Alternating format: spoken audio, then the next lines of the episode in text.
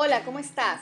Soy Viviana Guayo Maruri y te doy la bienvenida al podcast Más allá de la apariencia, nombre que nace de mi libro lanzado en el 2021. En este espacio abordaremos algunos temas de mi libro como las creencias limitantes, imagen personal, etiqueta y comunicación. Además, tendremos momentos para contar anécdotas, experiencias y entrevistas que expandan tu desarrollo personal y profesional. Bienvenidos.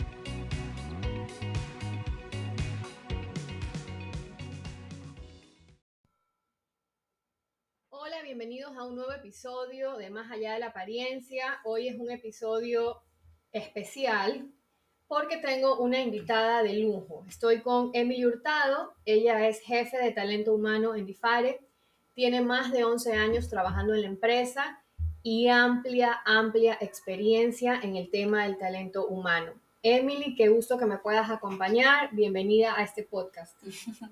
Hola Vivi, ¿qué tal? ¿Cómo estás? Y bueno, bienvenidos a todos. Muchas gracias por la invitación. La verdad es que me da mucho gusto poder compartir este espacio que sé eh, que va a ser muy productivo y nutritivo para todos.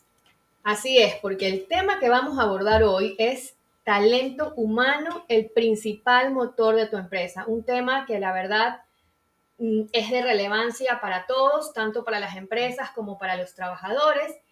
Y Emily, yo la conozco, tengo el placer de que, aparte es mi amiga, la conozco hace muchísimo tiempo y yo sé que ella tiene muchísimo, muchísimo, muchísimo que aportar para todos nosotros. Entonces, Emily, sin más preámbulos, vamos a empezar con esta conversación. Quiero que, primero, de acuerdo a tu experiencia, que es amplia, ¿qué impacto tienen las personas en las organizaciones? Eh, bueno, pues eh, la verdad es que eh, el, componente del colaborador o de las personas es clave en toda organización.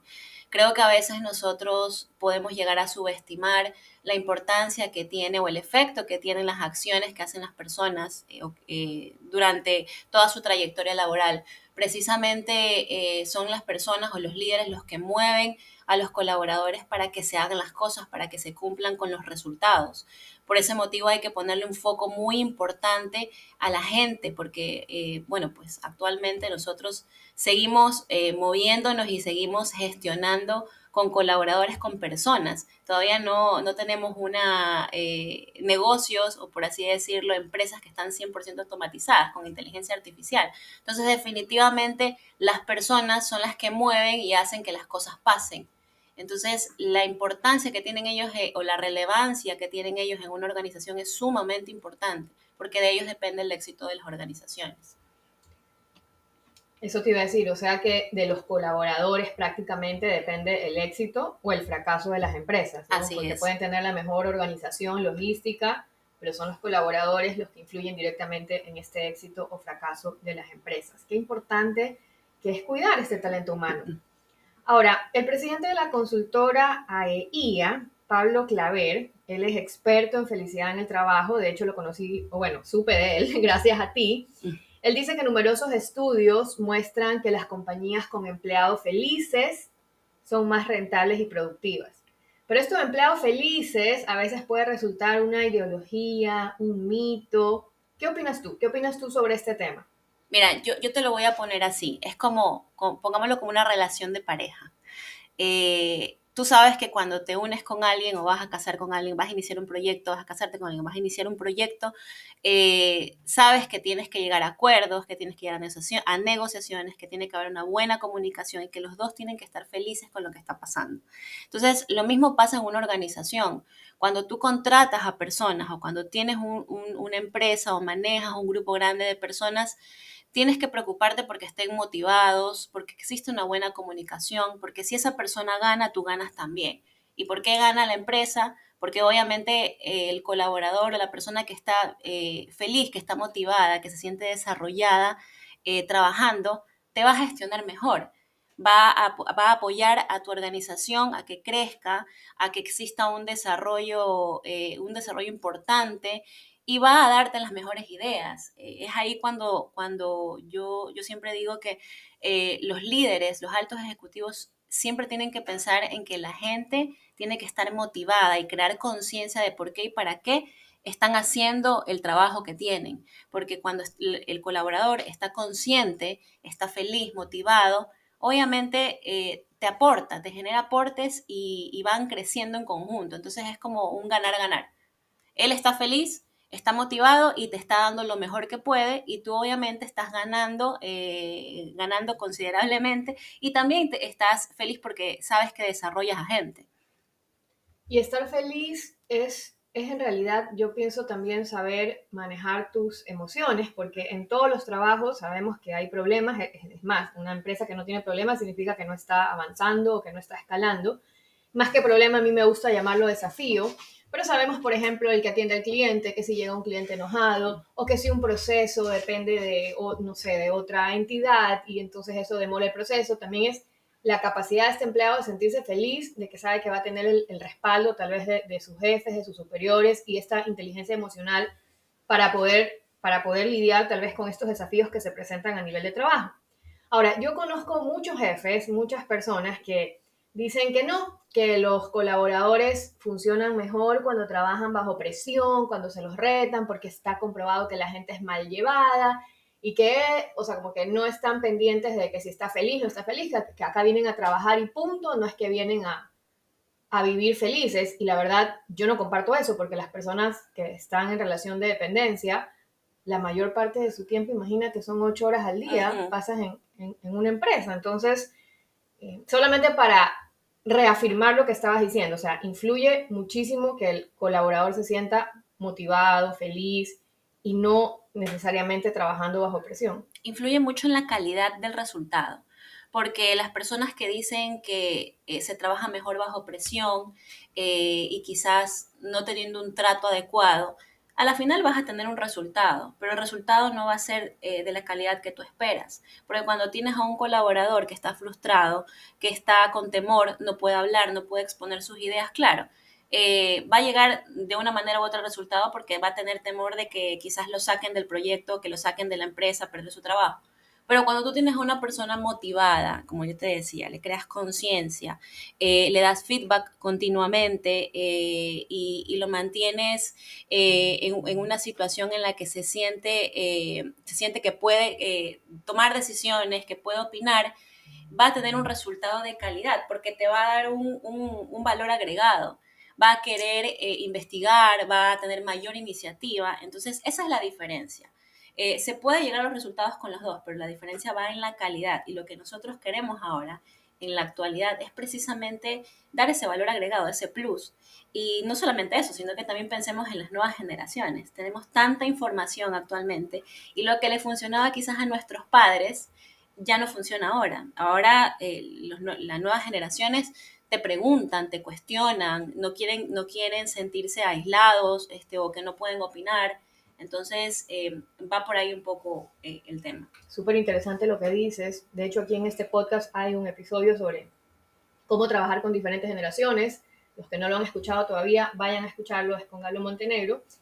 Y bueno, esto de, de trabajar bajo presión, que dices que ya de repente un día puede pasar, no sé, ya se me ocurre, a veces, no sé, pues nos puede tocar por alguna urgencia, no algo no planificado pero si todas las personas están trabajando todo el tiempo bajo presión, bajo presión, bajo presión y dan resultado, ahora sí, claro, da resultado a la empresa, pero ¿qué pasa con la persona? Porque mucho escuchamos de este síndrome del burnout y yo creo que uno de los principales motivos es ese, trabajar todo el tiempo bajo presión, trabajar todo el tiempo bajo estrés.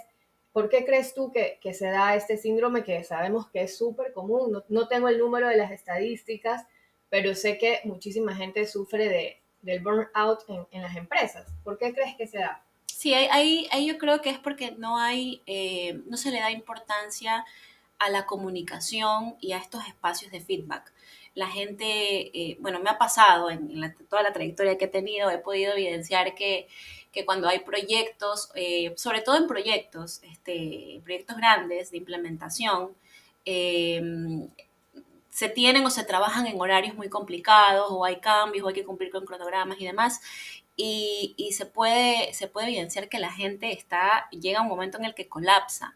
Pero cuando tú tienes eh, el apoyo o tienes quizás esa contención por parte de tu líder o de las áreas de talento humano o de las personas con las que trabajan y existen espacios donde se pueden desconectar, donde pueden hablar de cómo se sienten, donde puedes darle feedback, estamos haciendo las cosas de esta forma, tenemos que mejorarlas, em, o quizás estamos trabajando tantas horas, vamos a hacer un espacio para poder descansar, para poder hacer pausas activas y demás. Cuando se dan esos espacios es cuando las personas pueden bajar la tensión. Eh, yo creo que, se da, que, esto se origina precisamente porque no tienen esos espacios de comunicación para poder hacer la catarsis, porque como seres humanos nosotros necesitamos en algún momento eh, decir cómo nos sentimos, qué es lo que está pasando, y hay ocasiones en, que eh, en el trabajo o en las empresas nos olvidamos de eso. Entonces ahí es cuando nosotros como talento humano intervenimos y damos ese acompañamiento para que el, colaborador se sienta contenido, sienta que hay una persona que lo escucha. A mí me da risa porque a veces dicen que nosotros eh, parecemos confesionarios, que, que tenemos esos espacios con la gente para que nos cuenten sus verdades, cómo se sienten y demás. Pero eso es muy importante porque la gente necesita ser escuchada, necesita también que le den feedback, que le digan, mira, vas por este camino, estas son tus fortalezas, estas son tus oportunidades de mejora. Si quieres desarrollarte, si quieres ser exitoso en el proyecto, esto es lo que hay que hacer, eh, o, sencillamente simplemente solo escucharlo o escucharla y que se sientan tranquilos, que sepan que no están solos. Eso es muy importante y creo que no solamente pasa en el trabajo, sino en todas las fases de, de, nuestra vida. Todas las relaciones, la comunicación es clave. Y esto que decías de ganar, ganar, a mí me encanta y hay muchas empresas que, que sí, que tienen en, en, sus prioridades darle estos, estos incentivos a los colaboradores para que, como tú digas, se sientan motivados, que sientan que no los ven solo como un número, ven a producir y hacer que mi empresa crezca, sino que yo me preocupo por ti. A veces hay empresas que por su situación económica tal vez no puedan dar bonos, no puedan dar eh, un incentivo monetario, pero lo pueden dar de otra forma, o hay empresas que sí, que asignan efectivamente un presupuesto para incentivos, como tú decías, ¿no? Espacios de pausa activa, a veces va alguien, o que las clases de yoga, o que la guardería para los hijos, las capacitaciones, que este tema para mí es súper importante y relevante porque son estas habilidades blandas, también habilidades técnicas que, te pueden dar, que te ayudan a hacer mejor tu trabajo. y yo pienso que yo me dedico a esto, por supuesto, yo estoy metida en el área de las capacitaciones empresariales y, yo que también tengo mi, mini empresa, sé lo importante que es capacitarme constantemente, que si yo quiero estar a la vanguardia, que si yo quiero sentir esta, no sé, esta oxigenación para dar lo mejor, tengo que capacitarme y es algo constante. Entonces, estos beneficios que dan las empresas, ¿cómo, cómo influyen directamente, que los colaboradores puedan tener estos beneficios, estos incentivos, que no necesariamente son monetarios, pero lo pueden ver en su desarrollo personal y profesional. Mira, eh, tú hablaste algunas cosas. Eh, eh, nosotros en talento humano lo, lo, decimos como salario emocional. Em, no necesitas tener un gran presupuesto para poder generar incentivos con la gente. Em, cuando estás quizás en, en, una cultura que que la presión es bastante alta y que es muy orientada a resultados, por ejemplo, eh, con el simple hecho de, gestionar espacios donde puedas reconocer o donde tu líder pueda separar un espacio para poder, lo que yo te decía, y, lo voy a, y creo que va a ser repetitivo durante toda la sesión, darte feedback eh, o darte la palmadita, esos espacios son súper importantes. Como el reconocimiento del empleado del mes. Así es, como el reconocimiento del empleado del mes, eh, o, o, como yo te digo, darte este espacio, el que el líder se dé el espacio para para poder dar el feedback al colaborador, esos espacios no son tan comunes y la, gente los valora bastante porque eh, ellos tienen ídolos dentro de las organizaciones. Entonces, que tu ídolo o que tu líder que sabe, que está contigo en el día a día y sabe el esfuerzo que tú has tenido durante toda tu gestión, te diga, lo estás haciendo bien, tengo un plan de carrera contigo o estas son tus oportunidades de mejora y quiero que esto lo vayamos desarrollando de esta forma, te hace sentir que tú estás reconocido y que se está valorando el trabajo. Porque, o sea, eh, yo entiendo que el líder, el líder más cercano, ¿no? Eh, quizás los jefes, los coordinadores que están más cerca de la gente, ellos están en el día a día. Yo siempre les digo, ustedes reconocen el resultado, pero también tienen que reconocer el esfuerzo. El gerente o los altos ejecutivos, ellos están muy arriba, entonces ellos solamente ven el esfuerzo, eh, perdón, el, resultado. Pero que un gerente se tome el tiempo para decirte, eh, sabes que lo estás haciendo bien, me ha, llegado, me ha llegado esta información y me parece que vamos por buen camino, esos reconocimientos son muy importantes. Y ahora el tema de la capacitación también es muy relevante, que tú lo mencionaste, porque precisamente tenemos que estar actualizados eh, y, tenemos que estar a la vanguardia de todo lo que está pasando en la actualidad. eh, hemos tenido una evolución, pero eh, totalmente inesperada eh, y, cada vez va evolucionando más los sistemas, este, el Internet, las aplicaciones y demás. Entonces es muy importante que nuestra gente esté preparada y que se pueda también, aquí si viene el tema de la inversión económica, invertir en capacitar a nuestra gente para tenerla preparada para los retos que la misma empresa, las mismas organizaciones les van a dar más adelante. Y sobre este tema, conversando antes de, grabar el podcast, comentábamos que algunas empresas lo primero que recortan cuando quieren reducir presupuesto son las capacitaciones. Y es verdad, porque me lo han dicho, ¿no? Ay, Vivian, es que justo el presupuesto. Y justo tú me decías que sí, que es verdad. Entonces, bueno, ¿qué piensas sobre este tema? Sí, es chistoso, ¿no? Porque eh, yo fui a una charla y el facilitador en esa charla decía, pongámoslo de esta forma, eh, un padre, si tiene problemas económicos, ¿qué es lo primero que va a recortar? Y bueno, la gente decía que en el presupuesto, decían muchas cosas. Y decían, bueno, ¿y el tema escolar? un hijo le va, le va, eh, perdón, un padre le va a quitar a, su hijo el presupuesto escolar. No, ¿verdad? Porque es muy importante. Bueno, pues lo mismo pasa en las organizaciones. Eh, pensemos que los colaboradores son como nuestros hijos, que los queremos desarrollar porque obviamente queremos ver su, eh, su crecimiento y porque también eso tiene una retribución. Entonces, em, sí, sí pasa bastante, eh, es muy común, eh, colegas mías de otras empresas este, me han comentado que es común que se recorte el presupuesto, que es lo primero, porque se cree que no es muy importante. Ahora, ahí está el reto de talento humano de precisamente crear un, un plan de capacitación bastante robusto y muy orientado al objetivo de la organización, como para poder venderlo bien a los altos ejecutivos y que no se, y que no tengamos que pasar por esta pena de que nos recorten el presupuesto porque no es importante. Ahí hay que venderlo bien también. ¿Por qué quieres capacitar a la persona? Bueno, porque vamos a lanzar un proyecto de implementación, no sé, me invento SAP, y necesitamos personas expertas. Si tenemos al experto, no vamos a depender de asesores y eso nos va, nos va a traer eh, nos va a traer a nosotros beneficios porque no vamos a estar gastando quizás en, consultoría, por ejemplo. Son, son retos que se presentan en el camino, pero sí es muy común. A la larga es un ahorro, porque un colaborador que no está capacitado significa un costo para la empresa, pero creo que no, no, no lo ven así nomás o en el corto plazo, pero el beneficio que tiene de tener trabajadores capacitados, la verdad es que es gigante.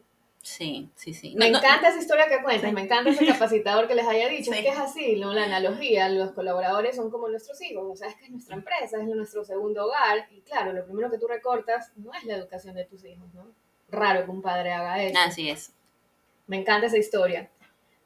Ahora, para los trabajadores, para los trabajadores que nos están escuchando y que se encuentran en una cultura que no es orientada a las personas, ¿qué sugerencias les puedes dar a estas personas que ya han identificado y dicen, uy, a mí no me dan ese incentivo, a mí nunca me capacitan, a mí me ven como un número, siempre trabajo bajo presión. Bueno, y sobre todo si la persona no es feliz y no se siente a gusto, porque sabemos que de repente puede haber algún ser humano que se sienta feliz así y que él solito tenga la automotivación. Pero para estas personas que que de pronto se han dado cuenta que sí, que su empresa no tiene una cultura orientada a las personas, ¿qué sugerencias les das? Yo creo que hay, hay dos opciones, quizás pueden ser muy radicales, pero hay dos opciones. Sé parte del cambio o cámbiate.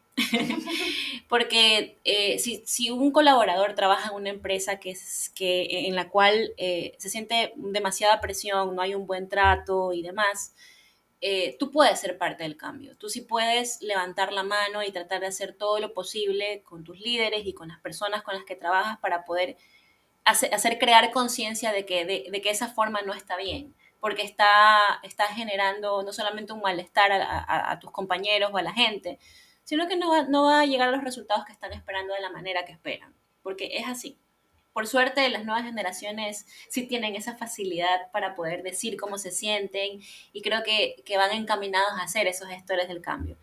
Y si verdaderamente no puedes con eso, este, porque ya has hecho todo lo posible, eh, yo creo que eh, por salud mental uno tiene que tomar la decisión de cambiarse. Porque, y no está mal, ojo, porque puede ser que ese tipo de cultura no sea la que se ajusta a lo que yo quiero, a lo que yo espero, porque uno tiene que ser honesto. Si yo quiero y espero tal cosa, yo tengo que buscarlo. Entonces, si no estás eh, siendo coherente con lo que quieres y con lo que tienes, entonces toma la decisión y busca otro lugar quizás para otra persona esa cultura sí es la, que, la, que, la que le gusta o la que se va a adaptar o la que va con sus, con sus convicciones. Entonces, eh, creo que, que, va por ahí, son dos temas, como te digo, ser parte del cambio o cambiar. Me encanta eso, y la verdad es que nada más importante que la paz mental, que de verdad es un lugar donde pasamos tantas horas. Y ahora la pregunta para las personas de talento humano, mejor dicho, la recomendación. ¿Qué recomendación puedes darle a las personas que trabajan en talento humano y a los altos ejecutivos que hemos mencionado, justamente para mejorar, para manejar de mejor forma a las personas, a los colaboradores en las empresas? Bueno, yo creo que a los altos ejecutivos no subestimar a la gente. Eh, y, lo digo, y lo digo de manera positiva, ¿no? Porque a veces, eh, a veces como ellos están en, la estrategia, eh, sí se pueden perder de ciertos detalles y ojo, esto no está mal, está bien, pero no, no, hay que subestimar que a la gente no hay que comunicarle a tiempo, que a la gente no hay que involucrarla y demás, porque, porque en realidad o sea, los mensajes de lo que se va a hacer en una organización son muy importantes y hay que decirlos con claridad, con honestidad y desde el principio.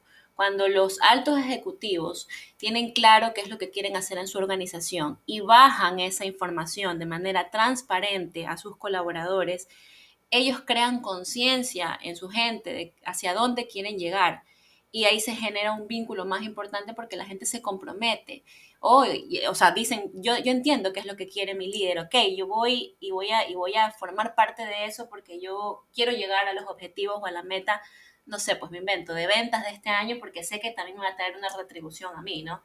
Y, y no solamente no subestimar a la gente y crear conciencia, sino también ser muy claros, con, muy claros y honestos con, lo que, con la comunicación. No ofrecer cosas que no se van a cumplir porque eso también puede crear expectativas que no son las adecuadas y bueno, pues la gente se puede ir en contra de eso, ¿no? Hay que cuidar mucho también la imagen de, de los altos ejecutivos y ellos también tienen que cuidarla.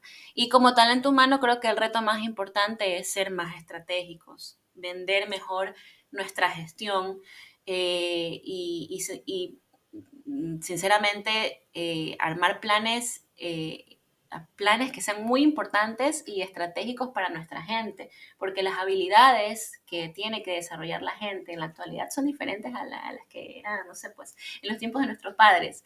Eh, creo que nosotros tenemos que ser un socio estratégico de los altos ejecutivos y que ellos se den cuenta que nuestro trabajo no es solamente estar en el confesionario escuchando a la gente, sino también... Eh, desarrollar las habilidades eh, mediante, mediante planes, planes que verdaderamente pues, nos van a llevar a conseguir los resultados. Qué enriquecedor que resultan estos espacios, la verdad es que me encanta conversar. Yo, yo voy a dar un mensaje final ya que estoy en el área de, la capacitación y es para los colaboradores cuando estén en estas empresas que siden este salario emocional, como tú dices, y parte del salario emocional sean las capacitaciones, valórenlas porque también está la otra parte. Te digo como capacitadora, tengo 20 colaboradores y hay uno que está viendo el reloj, chuta, es que el tiempo, entonces no le ven la importancia porque piensan que hay de todo, esto creo que nos da para un segundo episodio, pero bueno, ese sería mi mensaje yo desde capacitadora para los colaboradores que en cambio sí trabajan en estas empresas que tienen el salario emocional, valoren, valoren porque de verdad la mejor inversión que puede hacer el ser humano es en uno mismo. Y si tienes una empresa que te apoya, yo siempre le digo a amigas que conozco que las empresas les han pagado todas las certificaciones que yo he tenido que ahorrar para pagármelas. Eh, y eso no tiene precio, la verdad. O que te pagan la maestría o te pagan la universidad. estudiar. Y hay mucha gente que no lo valora. Y yo digo, por Dios, eso, ese es mi mensaje. Emily, ¿qué mensaje final les dejas tú a todos? Bueno, creo que, que tenemos que estar abiertos al cambio. Eh, porque se vienen, como yo te decía, la tecnología avanza y se vienen muchos cambios más, más importantes y creo que todas las organizaciones tenemos que estar abiertos a los cambios y cuidar del componente de la gente, porque actualmente no hay empresas que estén automatizadas al 100%, seguimos dependiendo de la gente y nosotros somos seres que necesitamos relacionarnos. Entonces es muy importante que, que, la gente esté bien cuidada, motivada y pensemos que siempre ganar, ganar. Hay que ser estratégicos con las relaciones. Si yo tengo un grupo grande de personas, tengo que mantenerlas motivadas porque sé que yo voy a ganar también. Y es una satisfacción no solamente en ingresos económicos, sino una satisfacción de vida. Qué, qué lindo que es saber que la gente con la que, que trabaja conmigo se ha desarrollado y que se siente feliz también. Creo que ahí se van duplicando, duplicando los éxitos y, creo que la tranquilidad y la salud mental de todos eh, va a estar mejor cuando nosotros sabemos que le aportamos algo a las personas. Entonces, em, eso. Y volvemos a lo que dijiste, el ganar, ganar. Ganar, ganar. Ganar, ganar, crecer haciendo crecer. Emily, un placer haberte tenido aquí, haber conversado contigo. Muchísimas gracias por todo lo que has aportado. Espero que les haya gustado. Nos vemos en el siguiente episodio. Gracias, Vivi. Nos vemos.